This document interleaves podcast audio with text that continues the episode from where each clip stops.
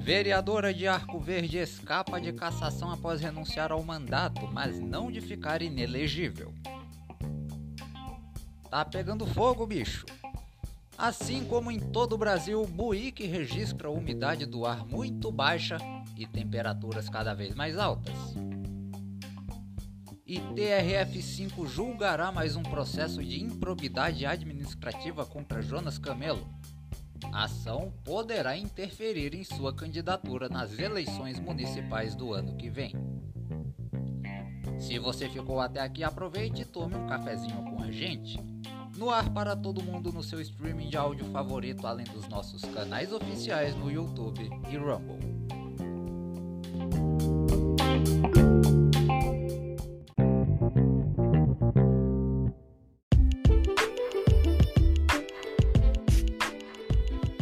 Fala pessoal, tudo em ordem? Eu sou o William Lourenço, seu nobre locutor, e este é o podcast Cafezinho. Desde já agradecendo a você que me acompanha pela audiência, paciência, carinho e confiança de sempre. A semana foi quente na região, tanto no sentido literal da palavra quanto no cenário político.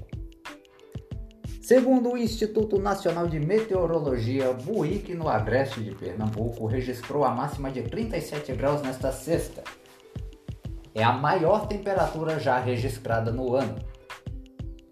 A umidade relativa do ar ficou abaixo de 20%, tornando o ar muito seco e difícil de respirar.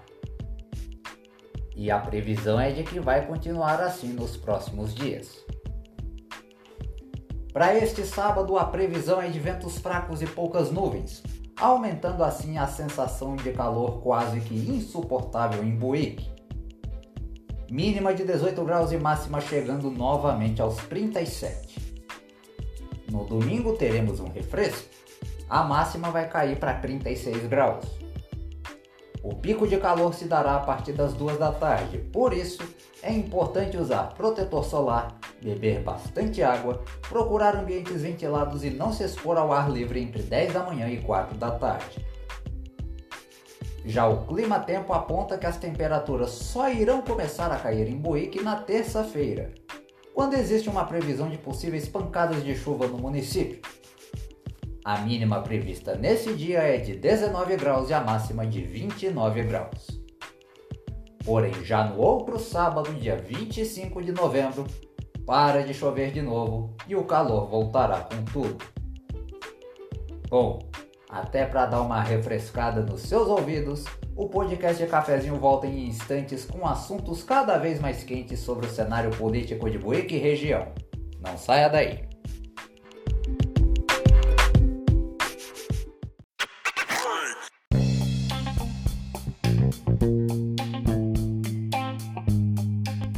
Este episódio do podcast Cafezinho é trazido a você pelo Clube Samsung Use nosso cupom Vem Pro Clube, tudo junto e escrito em letra maiúscula, e garanta seu tablet, smartphone ou Smart TV Samsung com até 45% de desconto. Acesse clubesamsung.samsung.com.br, use o cupom e boas compras. Cupom válido até 31 de dezembro de 2023. Consulte formas de pagamento, disponibilidade de entrega, fretes e demais termos no site do Clube Samsung.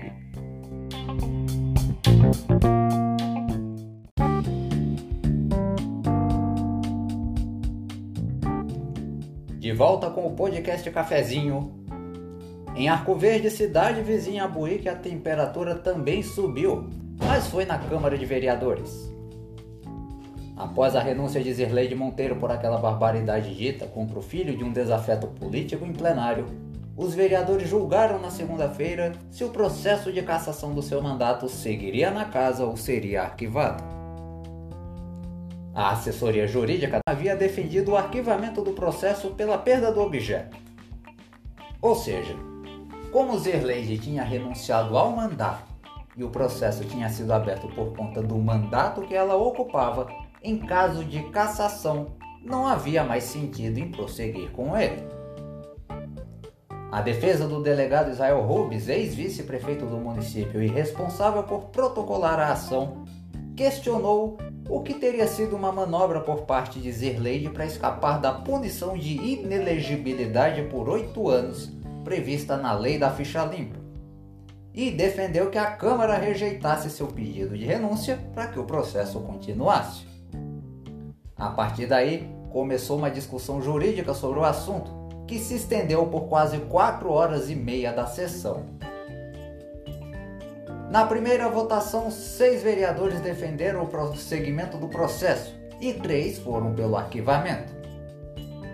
Com esse quórum, o processo seguiria, se todos não tivessem encontrado um pequeno problema.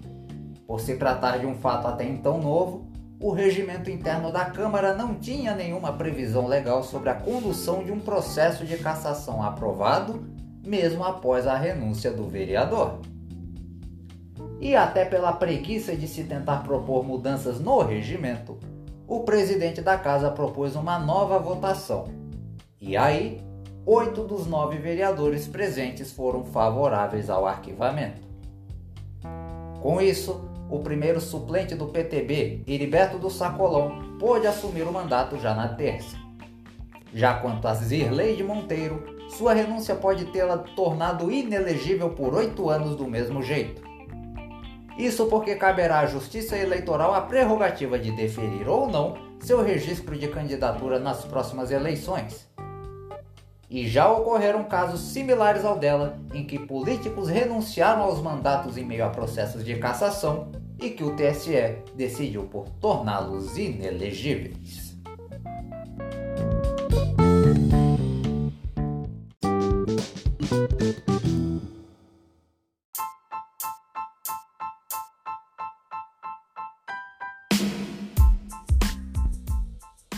Destaque do nosso site.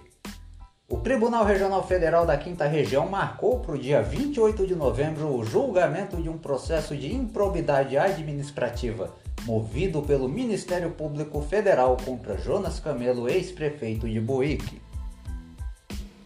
Esse processo chega após o MPF recorrer de uma decisão da 28ª Vara da Justiça Federal de Arco Verde, que considerou improcedente o pedido do MPF de responsabilizar o político, que foi prefeito do município entre 2009 e 2016, pelo prejuízo ao erário de mais de 183 mil reais provocado pela não construção do Centro de Informações Turísticas e do Pórtico. O contrato foi firmado com o Ministério do Turismo em 2004 e as obras foram paralisadas em 2007 período em que Buick estava sob a gestão de Arquimedes Valença. Arquimedes vale sempre ressaltar, não é réu nem, nem foi citado como culpado nesse processo. Somente um quarto das obras do centro foram concluídas, tendo a prefeitura recebido mais de 226 mil reais da União. O juiz disse que Jonas não poderia simplesmente responder a um contrato por si não celebrado, uma vez que a execução física e financeira foi encerrada dois anos antes ele assumir o cargo de prefeito.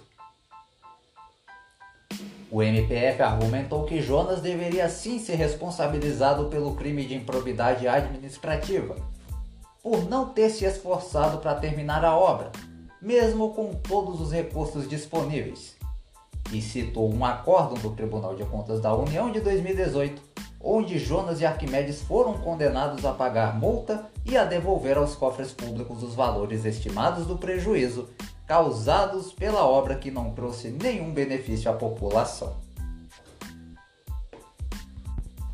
A situação eleitoral de Jonas, que já era instável, pode ficar ainda mais tensa com esse julgamento. O TRF-5 é considerado um órgão colegiado da segunda instância da Justiça Federal Caso o Ministério Público consiga reverter a decisão da primeira instância nesse processo, o ex-prefeito que vislumbra se candidatar à prefeitura no ano que vem pode ter o seu registro de candidatura indeferido, como já ocorreu em 2020. Só que este é apenas um dos processos que pode tirá-lo da disputa eleitoral. Há em vigor na vara única da comarca de Buíque uma condenação contra Jonas, em outro processo de improbidade administrativa onde seus direitos políticos estão suspensos até janeiro de 2027. É que a decisão foi pela suspensão por cinco anos, contados a partir da data da publicação da sentença, em janeiro de 2022. Sobre essa condenação, a defesa dele recorreu em agosto à primeira Câmara Regional de Caruaru. O julgamento deste recurso ainda não tem data marcada. A defesa de Jonas Camelo também não se manifestou de forma oficial sobre o processo em tramitação no TRF5. Mais detalhes podem ser conferidos na matéria publicada no nosso site www.podcastcafezinhooficial.com.br. O podcast Cafezinho volta no próximo sábado às 9 da manhã. Um grande abraço a todos e até lá!